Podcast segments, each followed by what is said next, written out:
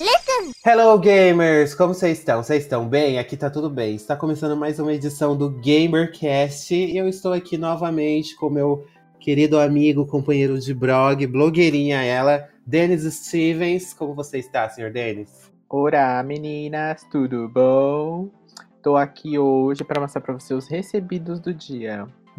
Não tem nada. Então é isso aí. Olá, tudo bem? E vocês como estão, gente? Hoje, nesse dia maravilhoso. Seria nosso sonho receber? Seria. Mas no momento nós estamos recebendo o quê? Somente convidados ilustres. E o nosso convidado de hoje é o Gabriel, que faz parte do, do site Combo Infinito. Diga olá, Gabriel. Olá, gente. Obrigado pelo convite. É um prazer estar aqui nesse blog maravilhoso da nossa comunidade. Exatamente. Muito obrigado pela sua presença aqui conosco. A gente é assim, a gente acaba de se conhecer, a gente já chama para gravar com a gente. Com... A gente não tem essa, não. E é, vamos ao nosso ritualzinho padrão, né, de início de jogos. Vamos começar pelo nosso convidado. Senhor Gabriel, o que você está jogando atualmente? Uh, atualmente eu ando jogando Shadow of the Tomb Raider, né, que é o último Tomb Raider que teve que dividiu um não. pouco aí os fãs.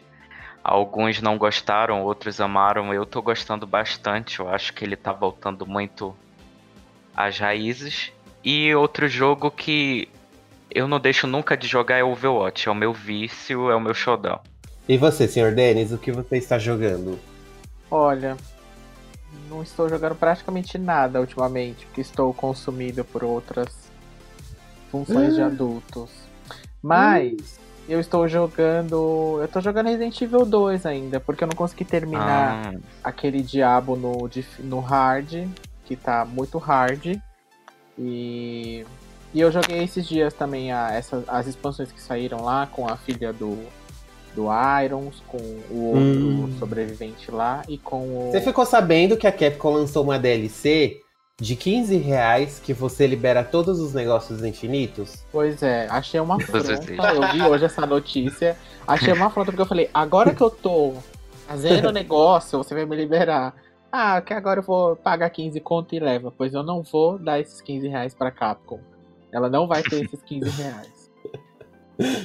Gente, é muito difícil porque não dá. É eu não tô mais acostumado a economizar bala. Esse negócio de economizar bala já foi lá atrás. Eu não consigo mais. Tem que, tem que se reeducar.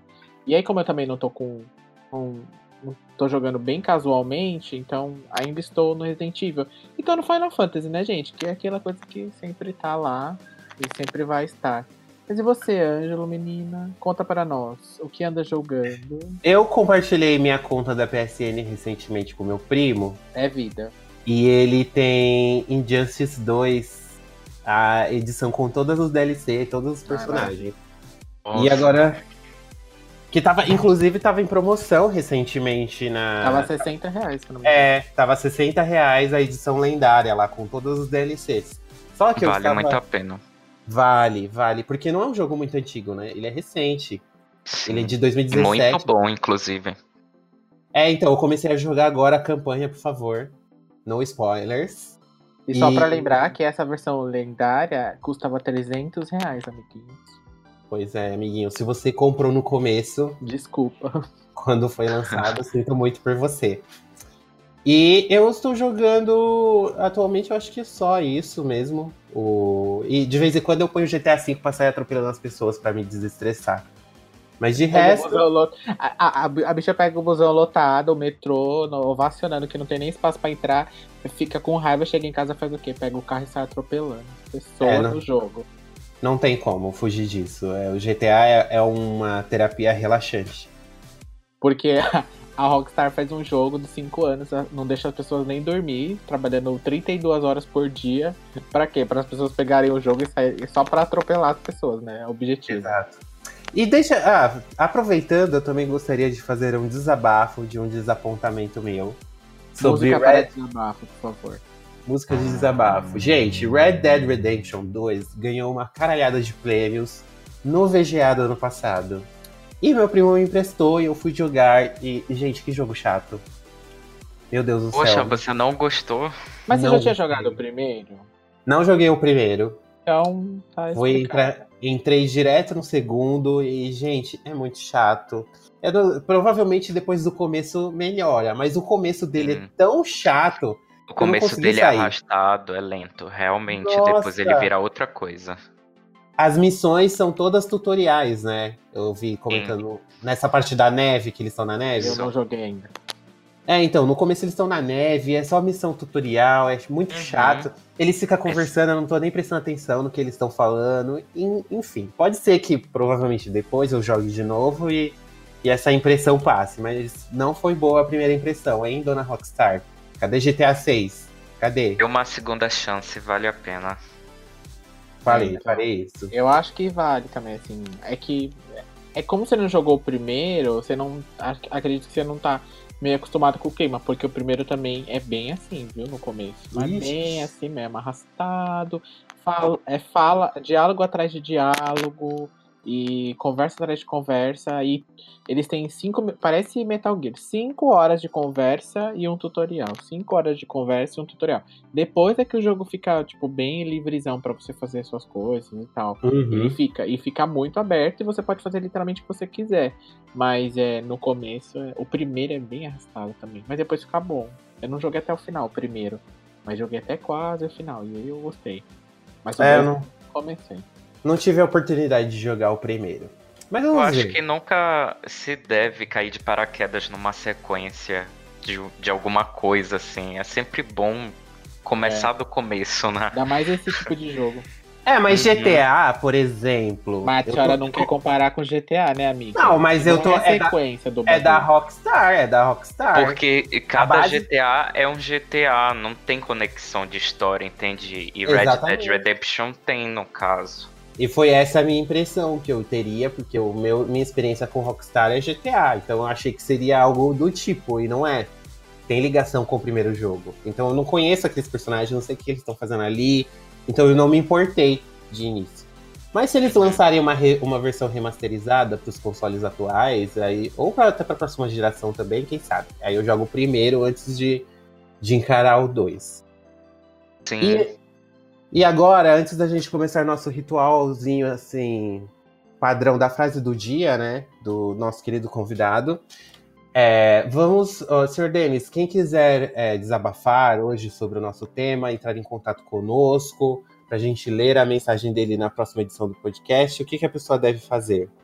Pois bem, você pode mandar um e-mail para contato@gameover.com.br ou também você pode ir nas famosas redes sociais de Facebook, Instagram e Twitter com arroba GameOverblog e mandar uma mensagem pra gente contando a sua experiência, se você gostou de Red Dead Redemption, se você acha que o Ângelo tem que dar uma segunda chance, nem que seja vendo um vídeo sobre o primeiro no YouTube para depois jogar o segundo, que seria bacana, né, da parte dele, você pode dizer lá pra gente também, porque afinal de contas, vamos, né, gente? Coitado das pessoas que ficaram 35 horas trabalhando lá sem folga. Tem que Pois dar uma é. chance pras coitadas, gente. Não chegou nem 10%, nem 5% do jogo e já abandonou. Imagina os coitados dos japoneses lá, meu filho, estatelado no chão, magro, pesando 10 quilos cada um. Não dá, né? Tem Mas a, Rock- a Rockstar é americana, não são japoneses. isso que eu ia Mas tem falar. japonês lá no meio. Não tem japonês lá no meio. Com certeza fala- tem japonês. Falando em desistência, a senhora voltou a assistir RuPaul's Drag Race depois do nosso Não. último cast? Olha aí, ó, tá vendo? A senhora se comprometeu. Eu só vou dar uma segunda chance se a senhora voltar a assistir RuPaul's Drag Race. Oh, A Eu partir, tô da quarta, acompanhando. a partir da quarta temporada, que foi o que a gente sugeriu pra você. Ok, eu não esqueci. Eu vou, vou, vou ver novamente. Dar uma segunda chance para o. E agora vamos ao nosso momento filosófico, ao nosso momento pensante aqui. Se- Gabriel, que frase você tem aí inspiradora pra, pra nos animar nessa nova edição do GamerCast? Eu não sei se vai exatamente animar, mas é uma frase do mestre Yoda que eu levo pra minha vida. É a seguinte frase: o, me- o- o medo é o caminho para o lado negro. O medo leva à raiva, a raiva leva ao ódio e o ódio leva ao sofrimento. Ou seja, POCs não sintam medo de nada. É isso. Nossa, inspiradora mesmo. Muito bonito. Tá nervosa. Nada de Você- medo, bonitas. Afinal de contas, né? Pois é. O que a, a, gente teve tanto medo ano passado e esse ano tá o quê? Pura palhaçada. Não dá mais, né? Não dá mais. É um, um grande stand-up comedy. O Brasil virou. Mas enfim, vamos iniciar mais uma edição do GamerCast. Welcome to the GamerCast.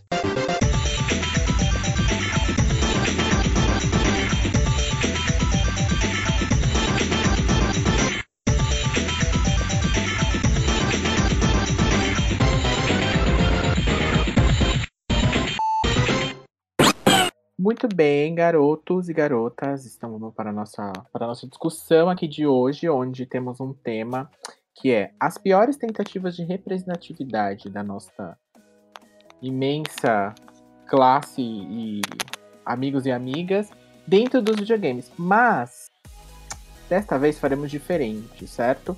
Falaremos dessas representatividades não só dentro do videogame, falaremos das mídias em gerais, como filme, TV, é, séries, desenhos e tudo mais. Então, gente, vamos lá. Todos temos aqui uma listinha. A gente já vai começar com um bem polêmico aqui, né, Que já bem recente aí na boca da galera, que é o quê? O que quer dizer? O Shun lá do Cavaleiro do Zodíaco da versão da Netflix. Agora, por que que foi uma tentativa de representatividade que falhou? As pessoas podem até dizer assim, ah, mas o, o desenho nem saiu ainda. Nem é, sabe muito... o que é. É. Só porque é menina. Preconceitos, machistas, fascistas. É. Porém, é, quem acompanhou essa polêmica na época que ela saiu. Que pra você que tem. É, pra você que tá perdido aí, a gente vai só situar. Ou a Netflix ela vai fazer um remake de Cavaleiros dos Zodíacos. É um reboot, né? No caso. E a animação, já não basta a animação, já tá meio feia. Max não tá mais... anos 90. Exato, não tá uma animação assim muito caprichada, nível Netflix. Não tá mesmo. É.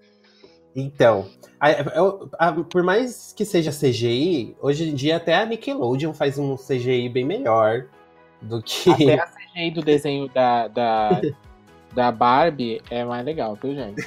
Vai por mim. que exagero. Mas enfim. E o que que acontece? Nessa nova versão, que vai recontar a saga do Santuário, é, os cinco Cavaleiros de Bronze que a gente já conhece estão lá, porém, Shun, que é aquele cavaleiro afeminado, da armadura rosa que todos nós amamos, agora é uma mulher. É uma mulher cis, não é mais um menino. E na hora todo mundo se revoltou, porque não tinha que mudar, porque é um clássico que tem que respeitar a história do clássico e tá, tá, tá, tá, tá. Só que qual a justificativa do diretor? Ele falou que é, hoje em dia um grupo só de meninos indo salvar o mundo ou salvar a princesa, enfim, a deusa no caso, não é mais bem visto. Por isso que eles tiveram que fazer essa mudança.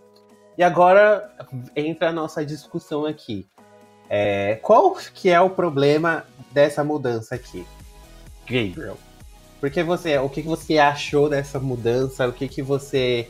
Qual é a sua opinião a respeito disso? Você acha que foi uma coisa boa, uma coisa necessária, uma coisa desnecessária? Conte para nós. Primeiro, já que a justificativa foi essa, então por que o Shun e não qualquer outro da equipe? Eu acho que escolher o Shun é que torna toda essa questão delicada, porque o Shun, ele ele é um diferencial naquela equipe todo mundo que assistiu o anime, né, quando era criança, adolescente, enfim, uh, a gente viu o Shun uh, como um homem sensível.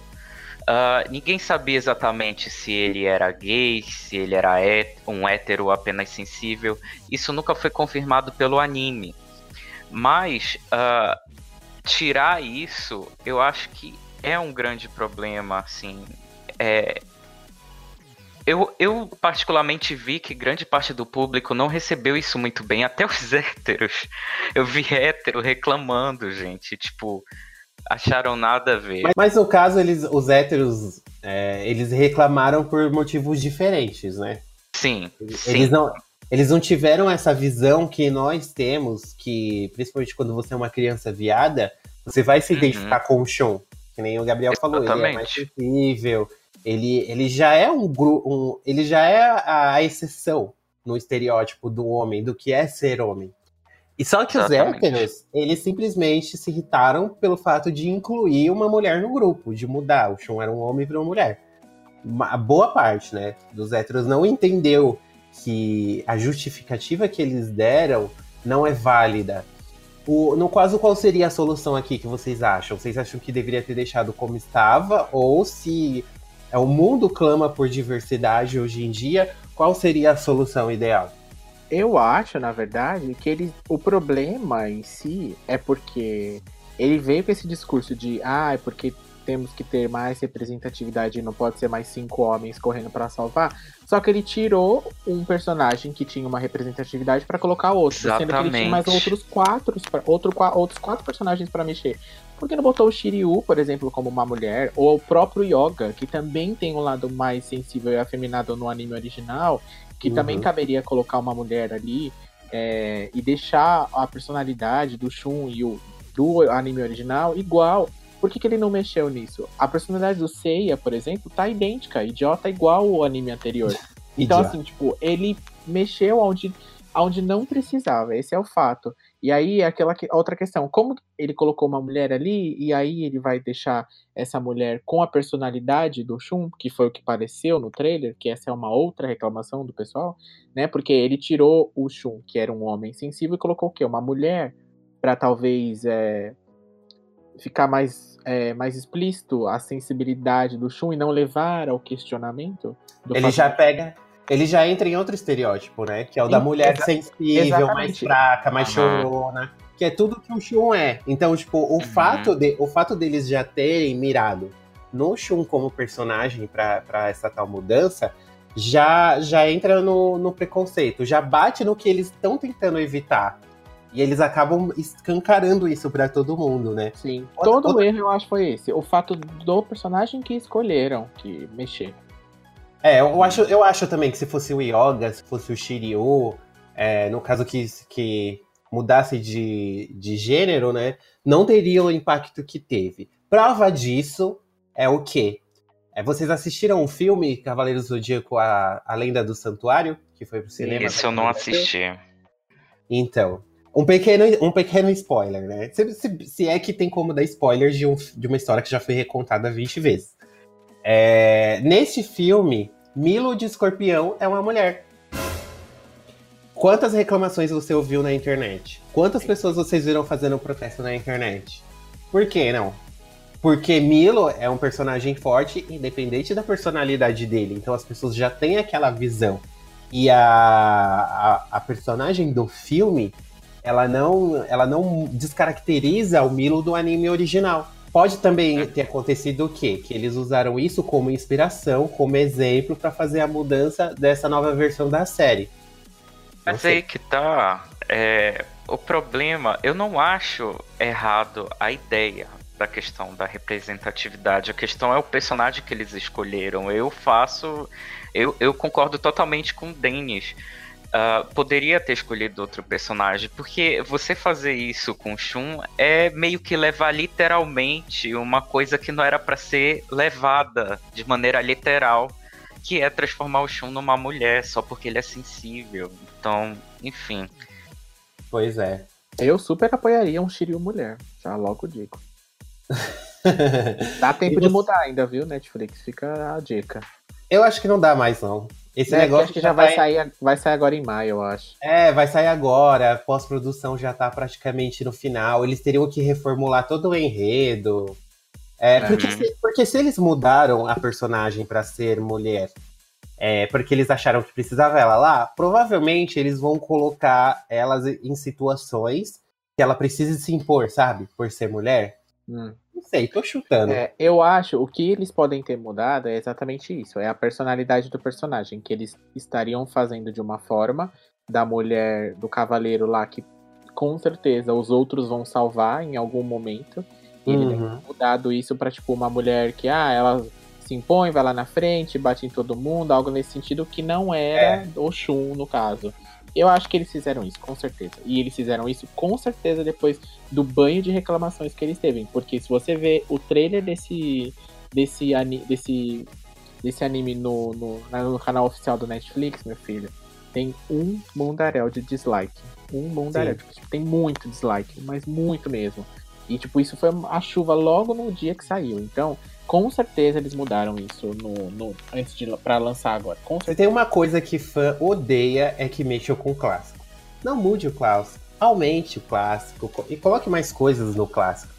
Mas meu, o que, o que, puder conservar, conserva. Eu acho que assim, tem coisas que tem que mudar, porque senão não faz muito sentido você assistir um negócio que você já viu em 40 adaptações diferentes. Mas tem coisas, tem, é, tem é, objetivos ou personagens ou alguma. Tem coisas que você não pode mexer, porque muda muito a obra original e já viram. E aí o povo, você já sabe, né? Que é o que eu falei, uhum. ninguém ia ter esse chilique se o Yoga fosse a mulher, ou se o Shiryu fosse a mulher. Tenho certeza absoluta. Ninguém ia Sim. ter esse chilique. Até mesmo quem achou que, ah, é porque agora é muito mimimi das mulheres, que não sei o quê, e tudo é feminismo, e tudo é. Tem que ter personagem LGBT em todos os lugares. Gente, não é essa questão. Porque eu tenho certeza que se tivessem feito com outro personagem, não tinha rolado essa, essa confusão toda que rolou. Com certeza. E agora, passando para o nosso próximo personagem também, que está aqui na listinha, é, vamos falar de Ash, de Streets of Rage 3. Que não foi um Streets of Rage que eu cheguei a jogar. Algum de vocês chegou a jogar esse? Sim, eu tive ele, por sinal. Não. Ele é um boss, né, o Ash, do Streets of Rage. Isso, ele é um, um, um boss em uma fase determinada. E depois ele tem uma variação dele que é tipo um personagem comum que você que você vê assim passando, que você mata toda hora, sabe? Esses personagens duplicados que tem no jogo. Mas o que acontece? Não dá nem pra, não precisa nem falar muito, né, gente? Se você vê o personagem, você já entende o porquê que ele tá aqui nessa lista, né? Porque é um homem com um bigode e um, uma roupa meio. Um, um cap meio de policial, e aí um, um, um colã preto, meia e bota. Sim, o, o problema do Ash, principalmente, ele é um daqueles que é, abusa do estereótipo, né? E Streets of Rage é uma série que já sofreu várias censuras, Sim. porque na época era muito mais fácil, era muito mais. Não é que era mais Era mais fácil, né? Acredito que esse é o termo certo. Um jogo antigo, quando ele ia para os Estados Unidos, como era uma outra cultura, uma outra cabeça diferente, é, um jogo que sai do país do hentai, ele precisa ter algumas mudanças no, no, na sua versão na sua versão ocidental. E o problema é aquela com... conversa, né, do é, o oriental com a sua mente evoluída, que o resto do mundo não. Uhum. Sim. O, no caso, o que, que aconteceu com o Ash na versão americana? Ele foi removido. Porque provavelmente pensaram que ele ia ser é, influenciar as crianças a serem homossexuais, algo do tipo. Ele, é ele foi um subchefe e ele usa, sabe aquela cultura bear, do couro, tudo? Sim. Gente, joga aí no Google a foto dele que vocês vão ver. E ele, ele abusava muito de estereótipos, não só no, na vestimenta, mas também nos trejeitos. Ou seja, uhum. fica bem nítido aqui que os, os criadores queriam tirar sarro dos gays. Sim, ainda mais na, nas, na, nas pequenas, se é que a gente pode dizer, nas cenas de apresentação dele sentado de um jeito bem, é, bem diferente, vamos dizer assim, dos demais personagens, dos demais boss que se levavam, era como se ele, nem ele se levasse muito a sério e você também não era para levar ele muito a sério, diferente dos outros quando era apresentado, por exemplo, e daí uhum. você criança, sem entender, você falou o quê? Vamos dar um Paulo viado, né? E eu acho que era bem essa a intenção do, da galera quando bolou o personagem lá. Até porque o Street of Rage tem muita gente que não é japonesa na, no desenvolvimento dele. Uhum. Então, acho que aí tem o pé. É aquela coisa que a gente sempre fala, né? Quando tem uma representatividade bem, bem adequada e muito boa e muito ok dentro do jogo, é porque tem o quê? Tem uma viada lá dentro da produção, né? Nesse caso, tinha o quê? Os americanos escroto, hétero lá dentro, que falou, ai, bota esse aí pra gente socar o viado que a gente não pode socar na rua de verdade. É, isso é até curioso, porque o país que criou, que tem o maior número de personagens afeminados por quilômetro quadrado de cultura pop, que é o Japão, fazer uma coisa dessa é realmente desconcertante. Sim, não, não, não dá pra. Não, não, não, parece que não, não é a mesma. Não são as mesmas pessoas, né? Tipo, parece é. que é um país ali, é um, é um buraco dentro do país que tá, lá dentro eles fizeram isso aí. Porque não dá pra entender. Né? Sim. Né? No final das contas, o Ash acaba sendo uma piada. E é. piada é. de mau gosto. Sim, sim. E para quem não tá sabendo ainda, Streets of Rage vai ganhar uma sequência. A SEGA já, já tá anunciou. quase pra sair, na verdade. Tá pra sair, vai ser no estilo clássico, em 2D mesmo. com As animações estão lindíssimas, inclusive. Eu vi o trailer, achei bem bacana. Jogarei, por mais que eles tenham me ofendido anteriormente. Quem sabe agora eles consertam, né? Pois é. Sim. Eu acho que ele vai ser muito bom. Ele tá bonito, a jogabilidade parece estar tá fluida e ele vai sair para todas as plataformas plataformas. Eu acho que é um, é um belo de um acerto esse jogo, nesse momento. Porque, e falta, né? É, porque não existe mais jogo nesse estilo hoje, não né? tem beat'em up. Seja, é, mesmo que seja, eu digo, não existe na questão de grandes produtoras, né? É, porque é, jogos indies você vê bastante até nesse estilo. Realmente os poucos que, que existem são feitos por empresas indies mesmo, de empresas grandes são poucos. Por isso que tem muita gente empolgada também com esse retorno. Sim, eu acho que isso vai gerar um boom aí pra frente, assim. Eu, assim, é meu, meu lado Márcia Sense aqui, ó. Para de ser doido! Tá sentindo que vai ter um... Eu acho que depois disso, eles vão acabar relançando os clássicos em HD, talvez. Ou não, assim, só pro pessoal rejogar e talvez venha mais coisas para pela frente nesse sentido desse algum outra alguma outra franquia desses jogos vai, vai retornar também depois, eu acho. Porque eu acho é porque vai... nos, anos, nos anos 90 teve um boom desse gênero.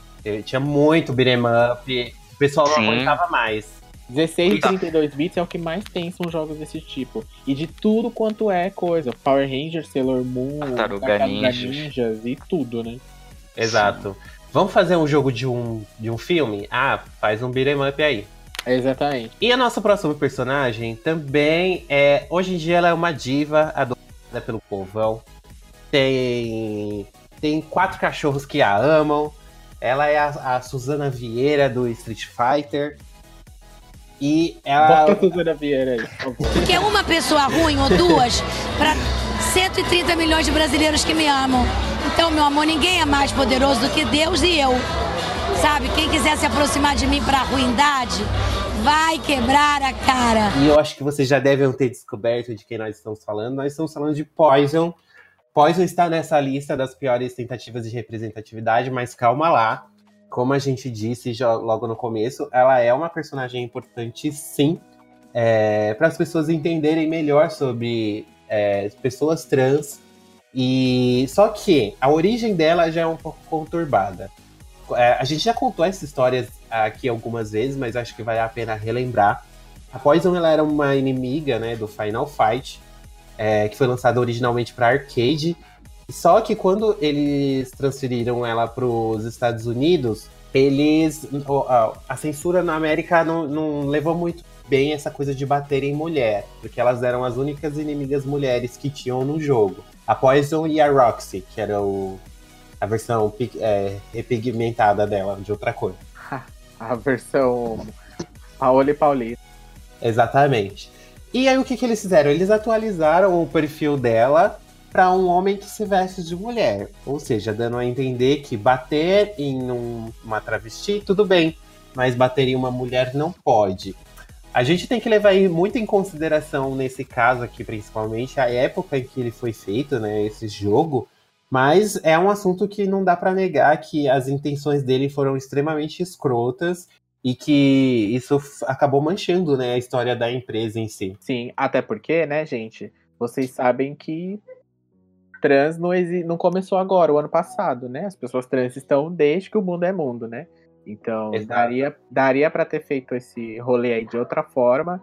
E é aquela questão, né? É a questão até do nosso próximo personagem que a produtora disse que a culpa não foi dela, que foi de quem traduziu, ou que foi por conta da cultura do, do país em que, em que o jogo foi é, depois é, publicado, enfim, que no original não era tal, não era essa a intenção, mas no final das contas, meu bem, é, era o seu dinheiro que estava ali rolando, né? Então você tem tanta uhum. culpa quanto a pessoa que fez o certo ou o errado no caso.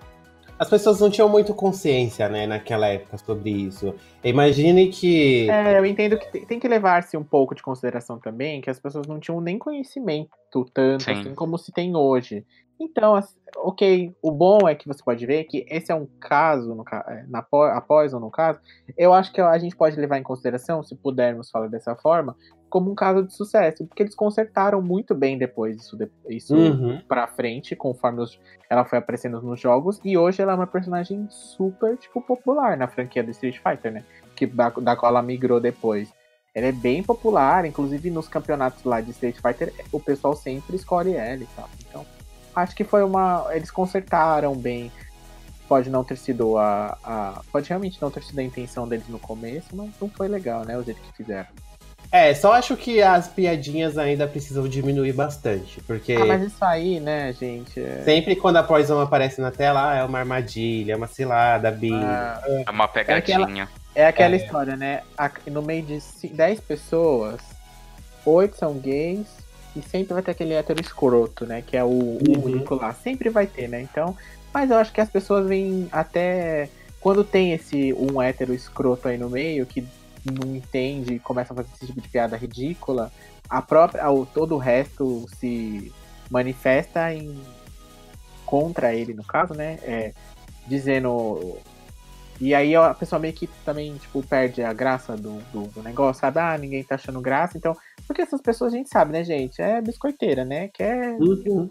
pet ali no negócio. Então, ele não tá tendo. É, acho que não tem muito mais espaço para esse tipo de pessoa ainda.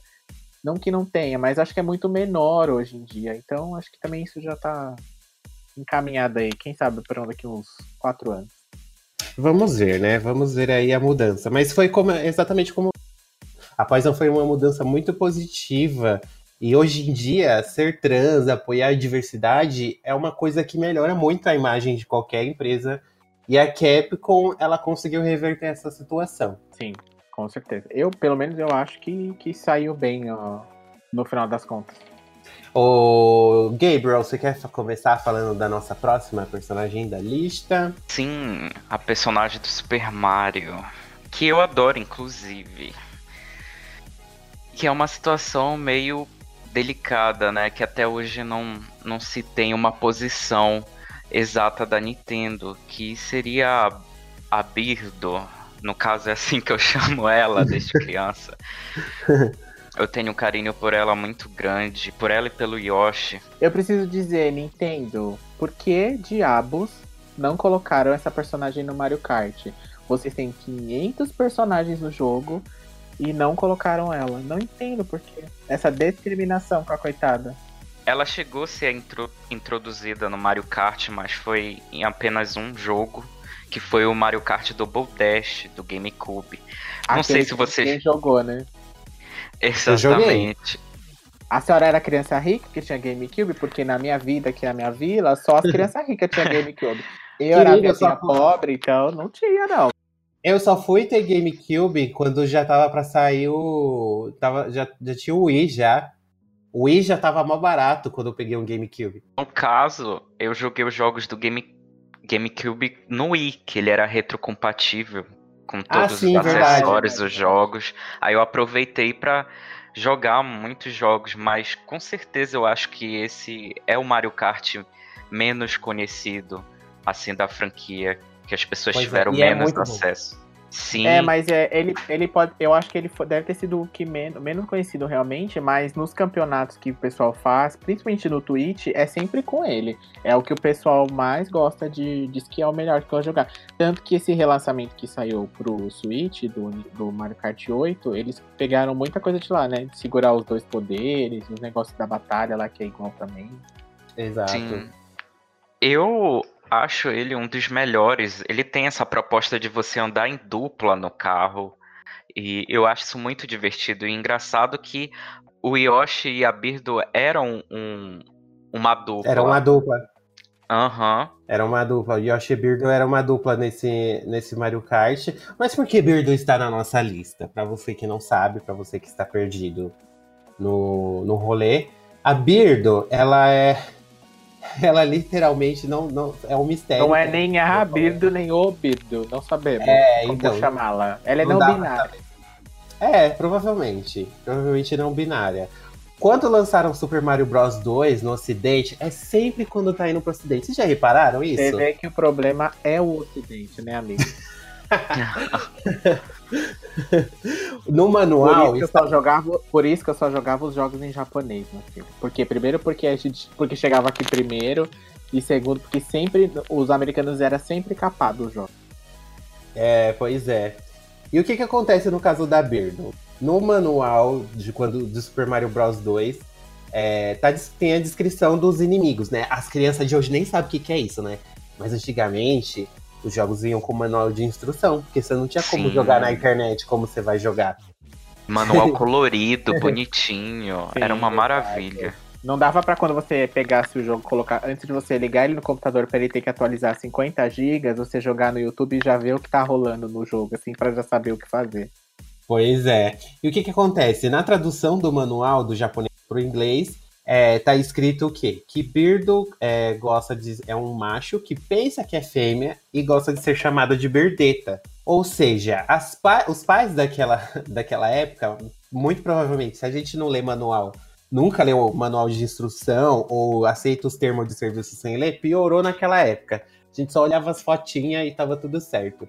Então ninguém deu muita atenção nessa época, mas depois, quando começou a dar mais polêmica, né, dessa questão da ditadura gay que, que estamos vivendo, conforme a, a ministra lá da família, é, as pessoas começaram a dar mais atenção nisso e rolou esse mistério aí do que está acontecendo com a Birdo, quem é Birdo, como que ela é. E a Nintendo, ela não se pronuncia oficialmente sobre a, o gênero da personagem, né? A gente que acaba considerando ela uma personagem trans por, uhum. com base nesse manual super antigo, mas a gente fica tipo, what the fuck, Nintendo? Vocês não vão falar nada, vocês não vão se pronunciar. Então acho que o grande erro é justamente isso. Porque recentemente também, acho que foi ano passado, a Nintendo se pronunciou a favor é, dos LGBTs e apoia a causa. É, se eu não me engano, Sim, eles até eles até patrocinaram a, a, parada gay de Los Angeles, não sei. Foi numa cidade dos Estados Unidos. E eu acho que seria tão bacana da parte deles se eles é, definissem a personagem, a história da personagem certinho, sabe? Porque fica essa confusão toda. Aí fica a questão da, da tiração de sarro também, porque para pessoas trans é, acaba muito pior. Porra, Nintendo, se pronuncia aí. Eu não sei se eles têm medo por causa do público infantil é, que a maioria dos jogos, assim, apesar de videogame ser para todas as idades, é, tem aqueles jogos que são mais direcionados, né? São planejados para um público específico. E boa parte dos jogos da Nintendo são mais pro infanto juvenil. Não sei se eles têm algum medo de tocar nesse assunto, não sei. O que, vocês acham? Sim, mas assim, eu acho que no final das contas, quem acaba jogando mais os jogos da Nintendo são adultos, gente. Eu acho que isso é quase um fato. Mas, de qualquer forma, eu acho que a Nintendo tem sim um receio de perder um público aí, porque a nossa opinião acaba sendo tudo é, em suposições, né? A Birdo é trans e tal. A gente fica se baseando no jeito que ela age nos jogos, eu reparo muito nisso. O jeito dela tem essa questão do manual. Mas é isso, eu acho que a Nintendo realmente ela tem um receio de, de tomar uma decisão sobre esse assunto. Eu acho que assim, eu acho que é, é um receio da Nintendo também, mas não nem tanto acho que por conta do negócio infantil. É porque assim, gente, vamos lá. Por mais que a gente fale às vezes que na Ásia eles têm um pensamento mais evoluído que o nosso e tudo mais, a homossexualidade lá ainda é um assunto meio velado lá. É, não é uma coisa que, por mais que hoje você, você ande nas ruas de lá e você veja e é muito comum e tal, eles ainda meio que é, é meio que Shadowhunters, assim, sabe? Tudo na sombra, meio assim, ninguém fala, ninguém. É Don't Ask, Don't Tell, sabe esse, uhum. essa história? E vários países da Ásia, né? Ainda é assim. É, então, a China principalmente, né? Que lá você não pode nem acessar o. nem acessar Facebook, que, enfim, você é condenado. Que dirá você ser oficialmente, é, assumidamente homossexual na rua e andar de mão dadas com outro cara ou com outra mulher, enfim. Então eu acho que eu acho que acho que eles pensam que se eles se posicionarem, eles podem sofrer, entre aspas, falando, meio que um boicote de uma galera bem grande lá no Japão, que é onde eles têm mais força no mundo inteiro. Uhum. Querendo ou não. Então acho que é por isso que eles ficam meio na deles, até porque, por exemplo, no, no Japão tem parada gay. Por que, que a, a Nintendo não, não apoiou lá? Ela foi Exato. apoiar num país totalmente bem fora do dela, né? Que é porque falar, ah, qualquer coisa ela fala, ah, mas essa parte é a divisão da Nintendo da América que apoiou, não é a Nintendo lá, o, o japonês lá por trás do computador. Sim, é, entendeu, né? Tipo, eu acho que, é, eu acho que uhum. é mais por isso do que por qualquer outra coisa, no fim das contas. Fala, Nintendo, cadê sua voz? Exatamente, mulher. Solta a voz aí que né, já deu o que tinha que dar, né? Fala logo que a gente quer saber. Já, já, e outra, já coloca ela bem numa coisa que ninguém esperava. Fala que ele é um ser não binário, algo, algo nesse sentido, assim, ó, que a galera vai gostar mais ainda. E agora no nosso próximo personagem, ele é um pouco controverso. Por isso que agora eu vou querer ouvir a opinião de todos novamente a respeito disso. É um personagem que... inédito aqui, a gente nunca falou dele. A gente nunca falou dela. Quase nenhum podcast a gente joga ela aqui no meio na nossa listinha, mas enfim. É baioneta. Calma, segura essa emoção, não, tá, não, não joguem pedras ainda, porque aqui a gente tá discutindo, a gente tá conversando, a gente tá dialogando. Então, assim. A gente é educada, né? Exatamente, somos finas. Estamos Ninguém aqui tomando. É vândalo um... aqui, não. Estamos tomando um chá das 5. Baioneta, por que, que ela está nessa lista? Porque, assim, a Baioneta é uma personagem forte, ela é uma personagem independente, fodona, diva que os gays amam, só que ela abusa muito da sexualidade. E isso pode incomodar certos jogadores, jogadoras no caso, né? Eu, eu sei que não é exatamente o nosso lugar de fala, né, meninos? Porque nós somos homens cis e tal. Mas eu acho que como o machismo e a homofobia tá tão ligado, eu acho que é interessante a gente. E tem que ser, ser discutido isso, né? Até pra gente parar, nosso, é, é, largar nossos próprios preconceitos. Então, para vocês, a baioneta, ela é um mau exemplo de representatividade por causa dessa sexualização exagerada dela? Ou vocês acham que não? Que ela é uma. Ela não é, por exemplo, as meninas Dead or Alive? Olha, eu acho que sim e não. Uh, porque, primeiramente, eu acho que os héteros e os gays é, veneram, admiram a baioneta por motivos diferentes. Sim. Eu acho que isso é bem claro. Uh, e quando o, o, criador né, da personagem, do game, eu lembro até hoje dessa declaração dele, ele disse que o intuito de ter criado a baioneta do jeito que ela é, porque ela é girl power total, né, gente? Ela é uhum. presença, destruidora e tudo. Uh, foi criar realmente uma figura feminina poderosa. Essa é a, era a intenção dele né? Mas será que precisava dessa essa pitada assim meio exagerada, sensual? É, então, será fica que... esse questionamento, porque é muito exagerado. Acho que você foi, você foi até modesto em falar é. em pitada. São closes gigantescos na bunda é. dela. É. Sabe? Não tipo, só ela... na bunda, né? Se fosse ela... na bunda, ok, né? Mas.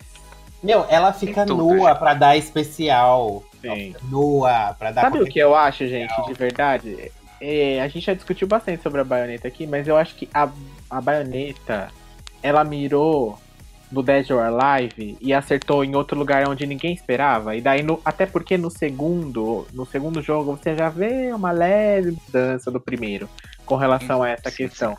Ainda tem os closes? Tem. Ainda tem o, ela pela dona lá soltando o poder? Tem.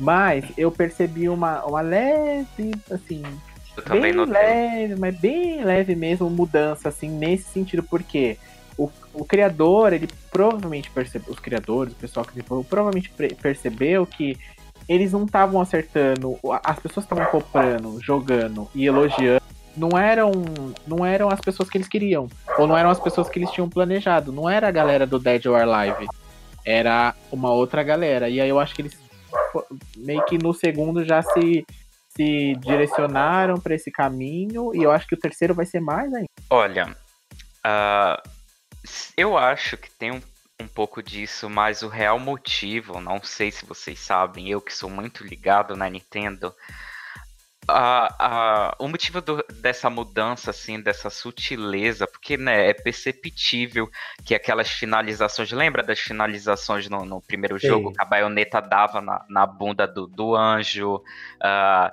era uma coisa assim, as finalizações eram bem sensuais, as cutscenes, os closes. E e no segundo jogo deu uma diminuída, dá para perceber isso. E o real motivo é a Nintendo, porque o Bayonetta é um exclusivo, o Bayonetta 2 é um exclusivo do, do, do Wii U, e a Nintendo foi a publisher desse jogo. A Platino foi a desenvolvedora, porque no primeiro Bayonetta, a Platino era a desenvolvedora e a publisher era a Sega. Então, para a Sega não tinha problema nenhum, né? Então, a partir do 2 que a Nintendo financiou, o 2 só existe porque a Nintendo financiou o jogo, ela, né, pelo jeito deu uma um toque neles e uhum. dá uma aliviada porque o teu jogo tá vindo exclusivamente pro nosso console aqui. E o 3 e é curioso a Nintendo ter a Nintendo ter patrocinado, né, esse tipo de jogo. Sim, isso foi uma grande surpresa, ninguém acreditou. É, eu lembro que o pessoal da Platinum, inclusive, mencionou várias vezes que o jogo só existiu por conta da Nintendo, o segundo, porque ninguém mais quis publicar o jogo, nenhuma é, publisher quis o jogo depois, parece. Pois é, eu vi muito fã revoltado que não tinha o Wii U, dizendo: Não, meu Deus, Bayonetta 2 para esse console que eu não tenho. Ué, gente, nem a Microsoft, nem a Sony, nem ou qualquer outra empresa teve interesse em financiar esse projeto, então é só aceitar, comprar o console ou então não jogar. É. Porque eu pode... sou muito eu sou muito grato de existir essa sequência, que ela é ainda melhor do que o, o primeiro jogo, que ela acrescenta muita Sim. coisa na gameplay. E eu tô muito ansioso pro terceiro jogo, inclusive. Quero deixar isso bem claro. Isso, isso foi até uma mudança de estilo para a própria Nintendo, né? O fato dela ter financiado esse jogo significa que ela tá querendo se desligar mais dessa, dessa coisa de, de produtor infantil que sempre tem esse estigma em cima da Nintendo. Eu acho que com, com Switch o Switch é outra prova disso. Acho que a Nintendo tá numa fase mais descolada. É só você ver Sim. as propagandas do Switch. Não são crianças nas propagandas mais, são adultos jogando no Switch em vários lugares. A Nintendo mudou o marketing dela, mudou o jeito que ela tá levando o Switch. E eu, e eu com certeza acho que esse é um dos motivos que o Switch está sendo um sucesso. Ela tá é, se atualizando aos poucos, digamos assim, em alguns sentidos. Eu acho que grande parte disso é por conta do fiasco do Wii U, né? Ela viu que ela ia ter que se atualizar. Não dava para ela ficar naquele mundinho dela, que por mais que ela vendesse muito, Sim. tivesse muito nome, ela tinha que se atualizar, né? E aí ela virou o quê? Aquele tiozinho descolado da galera, né? O tiozinho que tá no meio do, dos adolescentes e tudo mais. Porque o Wii U, é, o Switch, exatamente como você falou, é a prova viva disso. Porque você não vê criança em nenhum comercial do Switch. Até nos jogos que são infantis, tipo aqueles que saíram uhum. do Switch no comecinho lá, não tem criança, não tem criança. No Pokémon não tem criança, enfim. Então eu acho que ela uhum. já quer mostrar que tipo, o videogame dela não é para criança, é para qualquer um, criança, adulto, tudo mais. Até pelos jogos que ela vem lançando, enfim, e pelos jogos que ela vem que já lançaram e outros jogos que não tinha em nenhum console da Nintendo e ela vem arrastando pro console dela. Então eu acho que foi um acerto dela, tanto que o Switch vendeu muito e vende até hoje, né? E eu acho que esse é o, ela, ela viu que tinha que mudar mesmo a visão dela nesse sentido. Sim, mas no caso da baioneta especificamente, eu acredito. Voltando que... pra baioneta, né? Voltando pra baioneta, né? eu acredito que ela seja uma, uma representação boa feminina. É porque, é porque que nem o, o Gabriel disse a, se, a sensualidade dela atinge héteros e gays de uma forma muito diferente. E quem poderia dar uma palavra final sobre esse assunto seria realmente as mulheres, se elas se sentem ofendidas com isso ou não. Porque ela, apesar dela ter ser sensual, ser bonita e tal, ela não precisa da ajuda de nenhum homem para poder fazer as, as coisas dela. Ela tem poder suficiente e ela é bonita, ela sabe disso e ela usa também a beleza dela como arma. Por que não? Sim, o problema exatamente. é que o problema é que esse estereótipo já foi tão usado nos videogames que quando surge uma personagem como a baioneta, que apesar de usar disso tem muito mais, é, acaba ofuscando, sabe, as outras qualidades dela. Você só vê o peito e a bunda e o corpão e, e você tem que abrir um pouco mais a mente para você poder entender o que, que é a baioneta. Eu, eu, eu vou um pouco além do seu comentário. Eu acho que essa coisa de enxergar só o peito e a bunda talvez aconteça mais com os héteros. Eu, particularmente, consigo ver tudo que a baioneta tem a oferecer. Mas será que um hétero consegue se concentrar, perceber esses outros lados? Por isso mesmo que eu comentei isso, é esse, a sexualização dela acaba ofuscando as outras coisas pro, pro, para as pessoas, as outras qualidades dela. Justamente, eu estou falando desses mesmo, dos héteros. É por isso, é exatamente por isso que eu falei que eles miraram em um, numa galera e acertaram na outra, porque 90% desse, do, de quem comprou esse jogo, com certeza, foi as mulheres e foram os gays. Porque os héteros talvez nem tenham, não tenham atraído ele, porque todos os gays estavam jogando e colocaram ela lá como deus, então para eles meio que não, não fez muito, é, muito um, efeito. Um, uma outra coisa que eu já vi algumas pessoas confundirem, achando que a baioneta é uma oferecida. E na verdade ela não é. Eu, quando fui fazer review do Baioneta 1, eu quis deixar bem claro na minha review que a baioneta ela é gostosa, ela é poderosa e ela sabe disso e ela usa isso, ela judia dos homens, ela não é oferecida, ela não dá para qualquer um. Ela escolhe quem ela quer.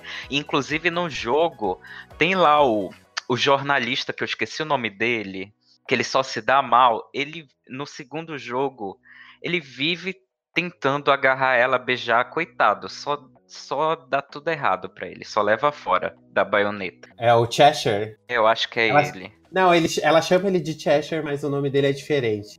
Eu esqueci. É, é, é Luca, o... não é? Luca, isso. O, o outro nome é o apelido dele carinhoso.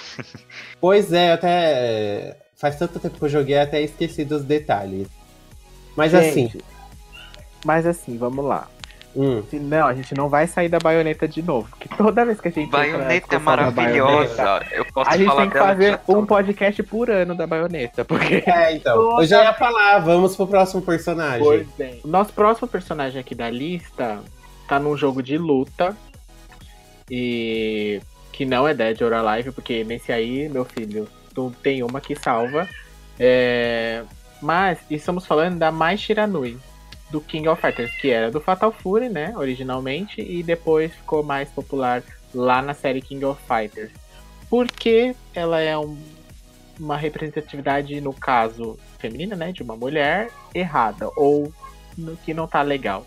Vamos lá, é só você jogar assim no Google, galerinha imagens, coloca lá mais Tiranui e põe GIF. Vocês vão entender o que eu tô falando, o porquê da péssima representatividade da personagem. Agora fica a pergunta: por que a Mai não entra na mesma categoria que a baioneta, por exemplo? Porque em nenhum momento eu vejo a Mai se posicionar da forma que a baioneta se posiciona. Até porque, em determinados jogos que eu não sei qual agora, do The King of Fighters, o Andy aparece para salvar ela, ou no final ela tá lutando para que o, o Andy case com ela no final do jogo, porque ele tá fugindo dela ou algo nesse sentido. Então, assim, ela é muito submissa a ele, totalmente submissa a ele, a um homem, no caso. Então, vejo nada de, de, de ok na parte dela feminina ali, de representar uma mulher bem representada.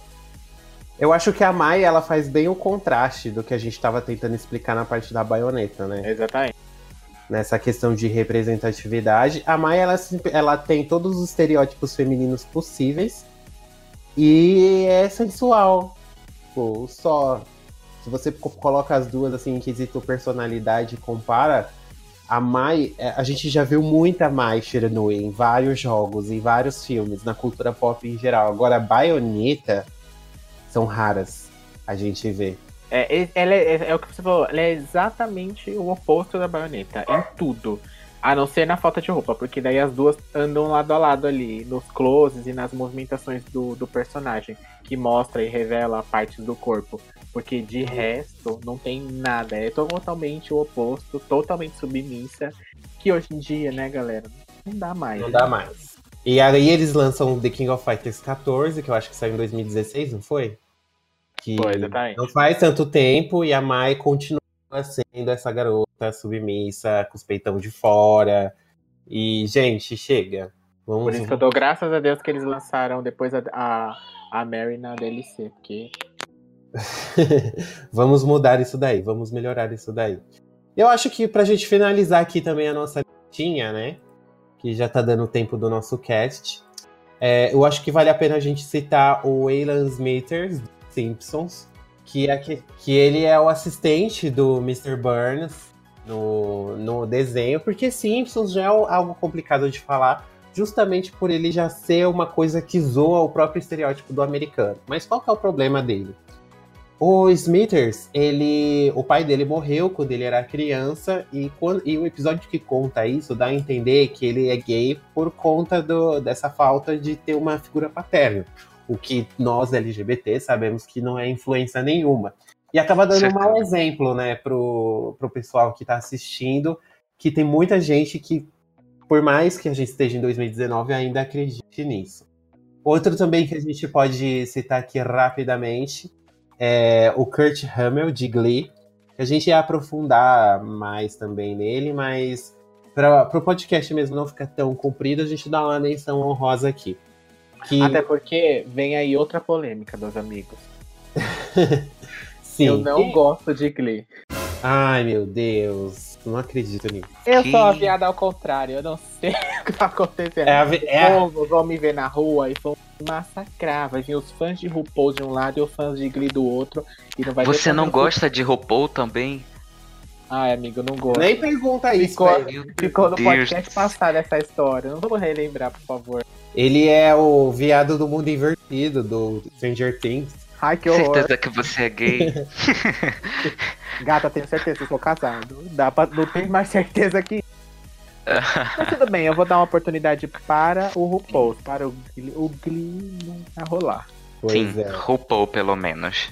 Pelo menos RuPaul. Mas qual que é o problema com Kurt? Kurt, ele também é aquele outro personagem que ele abusa dos estereótipos demais. É aquele afeminadinho que gosta de moda e que é todo arrumadinho, franzininho. E sim, Glee passou uma mensagem muito bacana sobre homofobia, sobre tudo. Mas também, se você pega é, para analisar o programa hoje em dia, ele é aquele clássico tipo programa de TV americano sobre escola também, sabe? Que não dá mais. Que é a popular, a bad bitch, a loira que bate em todos e blá blá blá. E também sempre tem o gayzinho no meio lá super afeminado. Então por isso que a gente incluiu. Que é sempre o amigo da loira da loira plastificada. É, se bem que nesse caso ele não chegou a ser amigo dela, assim, pelo menos no começo, porque eles se odiavam, que ela era super popular e ele era o viadinho, né? O povo batia na escola e tal. Não estou reforçando novamente, não estou aqui desmerecendo as mensagens que. Até porque, né, era numa época onde não se tinha muita, muita representatividade de nenhum jeito, né? Sim. Na época do. Sim, do... O, Glee é de, o Glee é de 2009. 10 anos é, pra então, cá mudou bastante coisa. Uh, sim. Bolsonaro nem era presidente, gente. Pensa. A gente nem sabia da existência desse ser. Ninguém sabia. Pois é, gente. Eu acho que é isso. Acho que a gente já pode encerrar. A gente falou bastante aqui sobre essa questão uhum. de representatividade dos joguinhos. Queria agradecer aqui a presença de Gabriel, do site, do site Combo Infinito. Muito obrigado por participar. Você quer, para quem quer conhecer o seu trabalho, o seu site, passa o endereço dele pra gente, pras pessoas. Passa pra gay que mora na caverna. É. Gente, é fácil, www.comboinfinito.com. Lá a gente fala de filmes, a gente fala de animes, de games, tem review, tem artigos, tem notícias. A gente tem o nosso canal no YouTube, que é só botar lá Combo Infinito. A gente grava bastante vídeo para lá, tem as nossas lives de gameplay. A gente costuma falar bastante de jogo de luta por lá, mas Até falamos porque de games o nome, né? Sim, o, oh, o nome já sugere isso. Sim, sim. Alô, Mortal e é isso, 11, por favor, pode entrar aqui. Pode entrar. Exatamente. Os recebidos do dia, aqueles, né? Queria mais não. E senhor Denis, para quem quiser comentar, discordar, concordar com a nossa listinha aqui, o que, que a pessoa deve fazer? Por onde ela entra em contato com a gente? Pra gente... Bom, gente, com certeza a gente esqueceu de muita, muitos casos aqui para comentar, mas deixa pra gente lá a dica. Quem sabe a gente não faz uma parte 2 do, deste, deste tema com, os te com as pessoas com que vocês, os personagens que vocês indicarem pra gente. através do e-mail contato arroba gameover.com.br ou nas nossas redes sociais, arroba gameoverblog, Facebook, Instagram e Twitter. É isso aí, segue nós lá. Então é isso, gente. O GamerCast vai ficando aqui por aqui mais uma edição. Um beijo, um cheiro e até o próximo podcast. Tchau, gente. Até o próximo. Tchau.